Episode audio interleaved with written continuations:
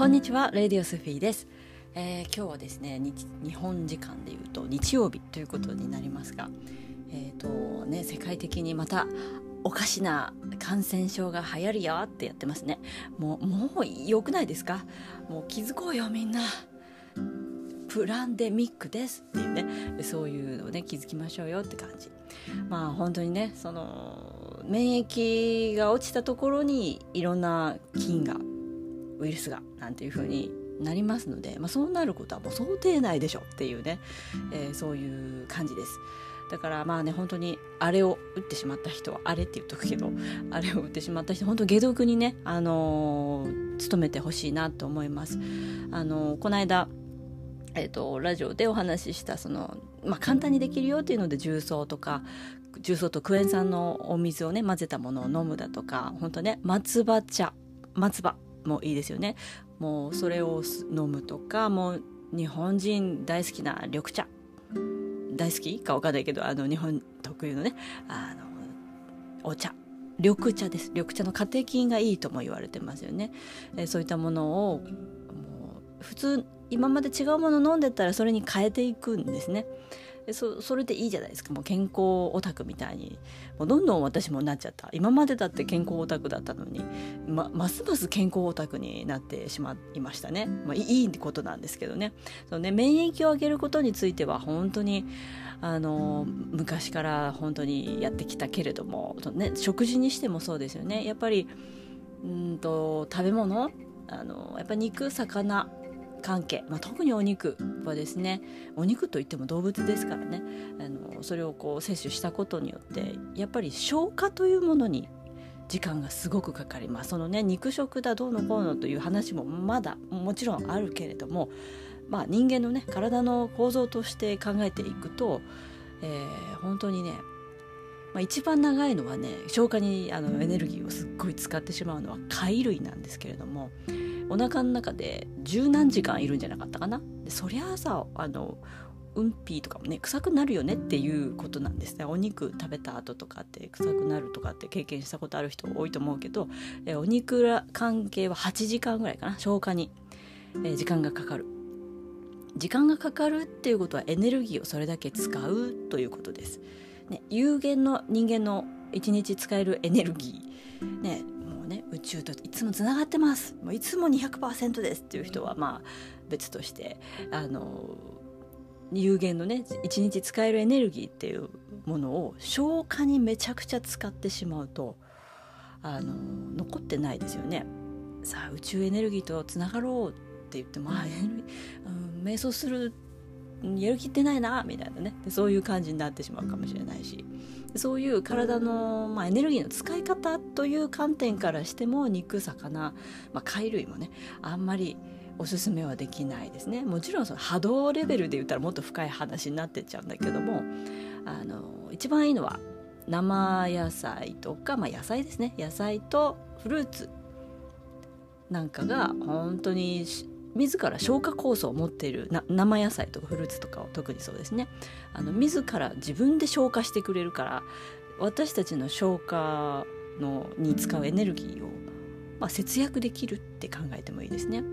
まあ、そうは言ってもねいろんなものを食べなきゃいけないよっていう人もまだまだたくさんいると思いますのでそういう方は、まあ、食べ方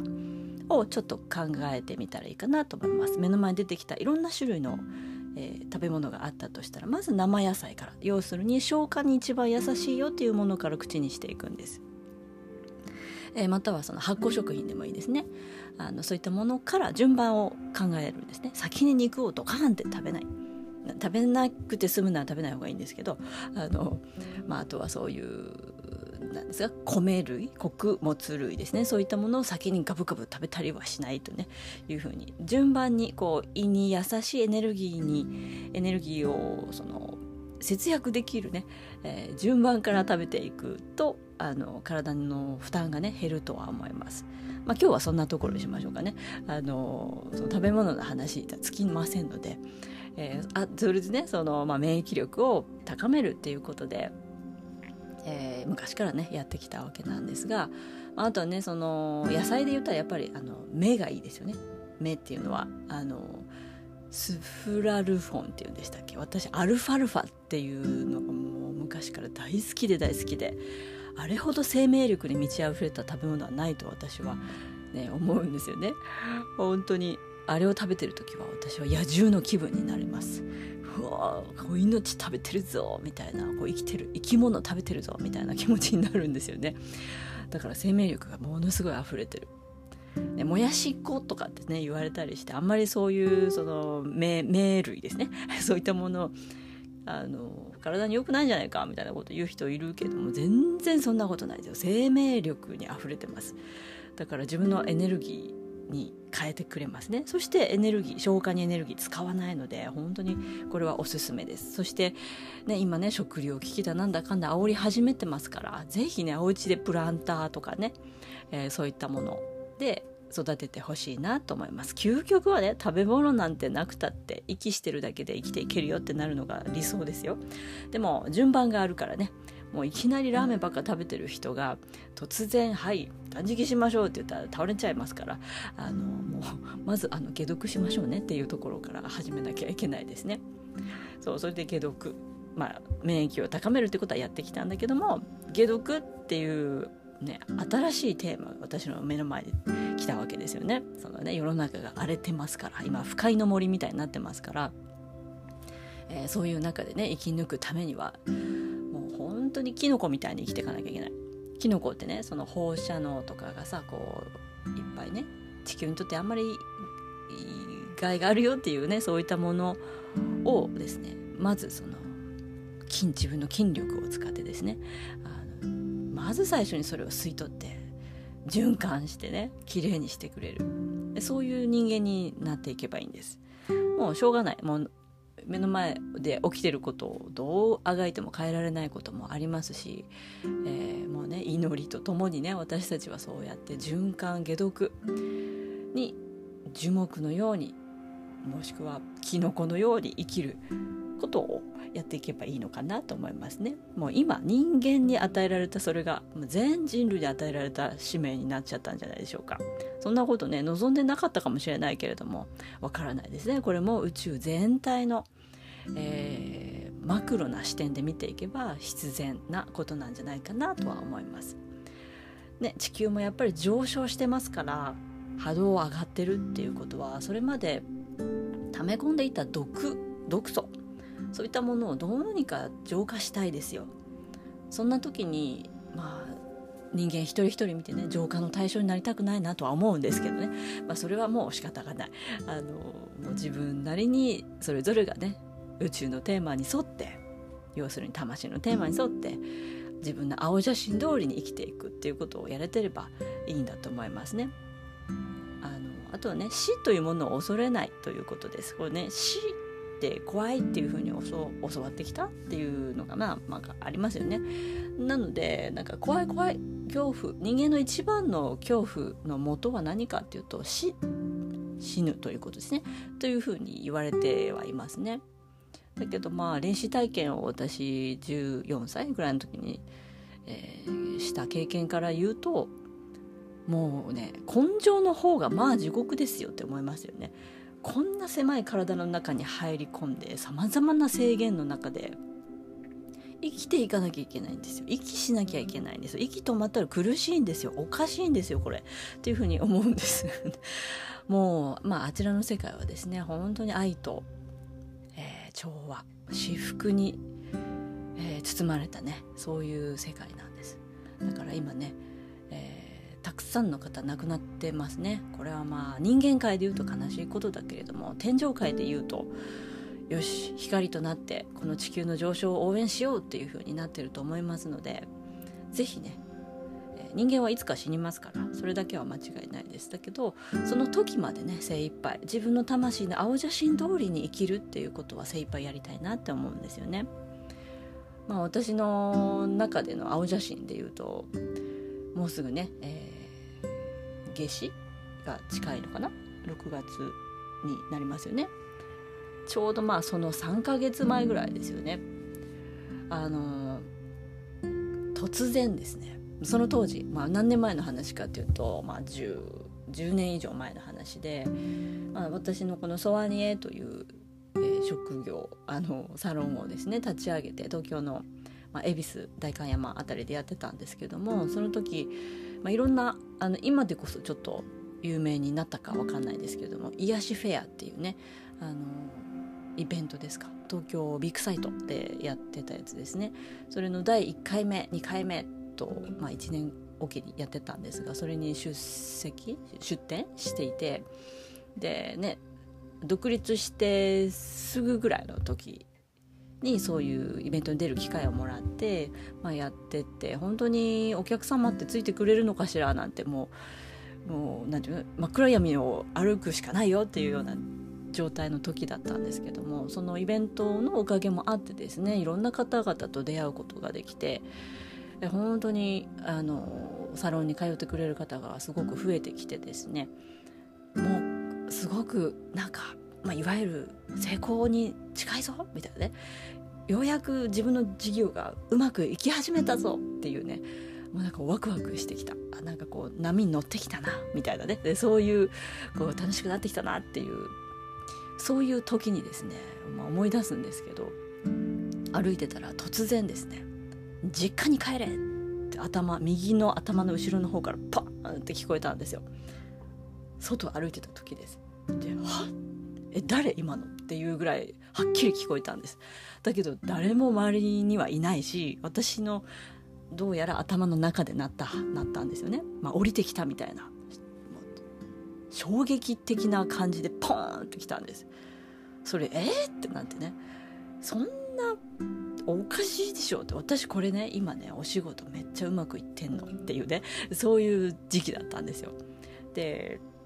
新しいサロンに引っ越ししてちょっと大きいところにも引っ越ししたんですよ。だからこれからちょっとね拡大しようねっていう時で、まあ、本当に波に乗った状態だったんですね。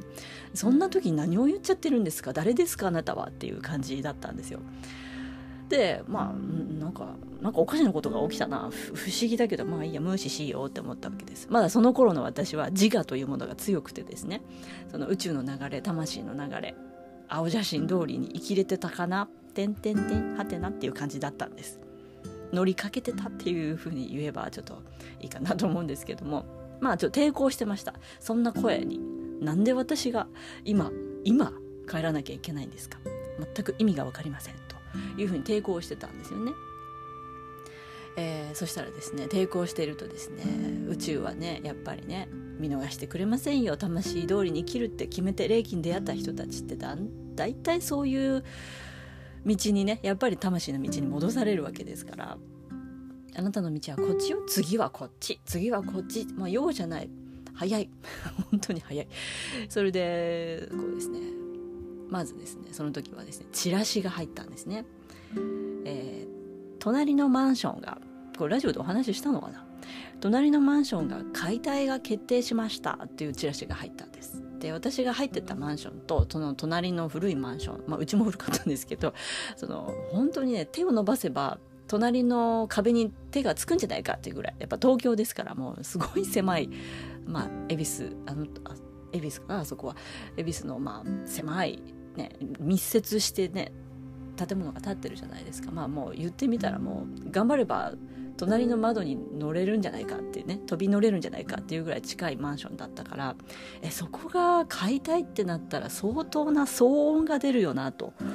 いうふうには思ったんです。やっぱりねヒーリングとしてやってたらやっぱ静かに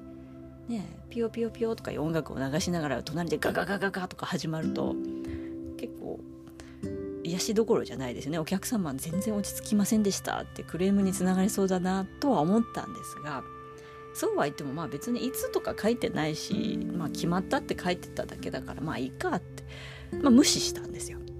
宇宙のそれねサインなんですよ。当時の私はまだ抵抗していますね。そしたらですね何週間後かかな？また同じようなチラシが入ってきたんですよ。また解体のチラシだなってよく見ると今度はえっ、ー、とですね日付が入ってたんですね。あ違うか。2回目はあそうだそうだ。2回目ごめんなさい。2回目のその2週間3週間後ぐらいの,、まあ、その無視をしていたね。私に入ってきたチラシっていうのが、えーえーと、私の住んでいたマンションの下の階の人。顔写真もついてたと思うんですけど、えー、〇〇何号室の方は性犯罪者ですと。なので気をつけてくださいみたいなチラシが入ったんですよ。な謎ですよね。本当に。でも写真付きで。で、私の真下の階の人だったんですね。で、いや、ちょっと待ってって、たまに、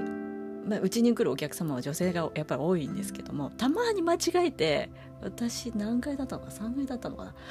にそのねその真下のお家にピンポンって行っちゃった方が何回かいたんですよ。でそれを見た時に「え？っ?」て下うちの下の人は性犯罪じゃんみたいな 何このチラシみたいな。ありえないでしょって思ったけども顔写真付きですからね。でこんなチラシを入れるってどういうことなんだろう。まあなんかあったんだろうな、まあ、とにかくお客様が間違えてピンポンなんて言って下の階に行っちゃったらどどうなっちゃうのって不安に駆られたわけですよね。恐ろしい。もうマンションの下まで迎えに行けばいいかみたいなね。それでも私は抵抗するわけです。絶対階をね、えー、間違えないように、うん、駅まで迎えに行けばいいいい話かなとかねいろいろこう思考をね巡らせて頑張ったんですけども、えー、それからまた少ししたらですね今度はさっき言ったあのまた解体工事が始めますまた入ってるわと思ったら今度は日付指定だったんです。うわ日付指定されちゃったってもう本当にじゃあその日から始まるということはそこからガーってね始まる解体工事が始まる相当な騒音が始まるのは何月何日ですって言われちゃったんですよね。4月の末ぐらいだったかなと思うんですけどもうそれであもう観念をしたんです。あ宇宙さんこんなにサインを送ってくるんですねともう分かりましたよとまあ、当時の私はまだね宇宙に文句を言うところがあったなとは思いますね。その部分では。だってこれからうまくいこうっていう時じゃんっていうねワクワクしてたわけなんですよ。そこをボーンってね目の前に当選簿されたわけです。謎の実家に帰るって。意味がわからないんです。なんで帰らなきゃいけないのか当時の私には全くわからなかったんです。えー、それで、まあ、3回そうやってサインが来て3回目日付指定をされたので解体のね。もう諦めてああもう分かりました。私はもう宇宙から離れて生きてはいけないんですねと。もう観念しました。と言って大家さんに電話して「すいません。1ヶ月後に退去します」って言ったんです。でその1ヶ月の間に私はそのまあ大して物は持ってませんでしたけど、まあ、引っ越しの準備ですね。退去の準備をして1ヶ月後ぐらいに、まあ、入りましたと。だからまあ5月。日付がちょっと覚えてないんですけどあの電話したのが4月の末で1ヶ月後に出ますって言って、えー、荷物なり何なりを送った後にちょっと友達の家に東京のね友達の家にちょっといさせてもらってそして訳も分からず実家に帰ったんです。なぜ私は実家に帰らなきゃいけないんだろうかと思いながらね。でそうするとですね3日後に私の父がですね血を吹き出して亡くなるっていう事件が起きるんです。まあこれ病気だったんですけどね。まあ救急車騒ぎとか、まあ、大変な目に遭いましてですね。まあそれでそのまま父は、ね、入院をしまして。で、まあ、その3週間後、まあ、夏至夏至の日にね亡くなるっていうですけども私その3日後に父親が亡くなってあのまあ1回ね心臓停止になったので、まあね、1回そうやって亡くなったっていう状況で3週間の入院のお見舞いとかっていうのが誰が面倒見るのっていうふうに見たら私しかいなかったんですね。みんな他の家族働いていたし他の土地にいたし。だからもしあの時宇宙の声を全く無視してえー、父がそんなことになりましたって言って帰らなきゃいけなくなってしまったらですね荷物やら仕事やらあの、ね、ご近所さんのご挨拶やらお客様やらっていうぐちゃぐちゃのことを入院のおみなんていうんですかそのお見舞いというかケアっていうか看護ってあの倒れてる人より看護してる人の方が絶対大変ですからね。そんなぐちゃぐちゃの中でそんな手配もしなきゃいけないっていうことがもし宇宙の声を聞いてなかったらそんなになってたんだなっていうふうにね思うとまあ恐ろしいと思いましたね。でうちの通りに生きたから私東京に何も当時残さなかったんです。綺麗に掃除までしてはいどうもありがとうございました」って言っても立つ鳥後を濁さずって私はよくね母に教わったんですけどね、え、そういう状態で北海道に一回帰った、まあ、実家に帰ったっていうことができてあの時ほどですね。ほんあもう宇宙の導きとかサインに耳を傾けるってこれほど大事なことなのかと。極端ですけどね。そんなに大きく教えてくれるんだっていう感じですけど。まあ激しいので私の人生ね。あの、まあ、分かりやすいといえば分かりやすい。だから宇宙に沿って生きるっていうことはもうそれ以来以降はねもう本当に100%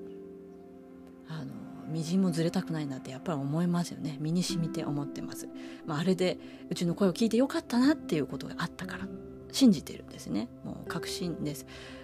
そうじゃない風にね生きることもできますよ。そうそうしたらもうわたわたわたぐちゃぐちゃぐちゃって言って、まあ、自分だけならいいさ。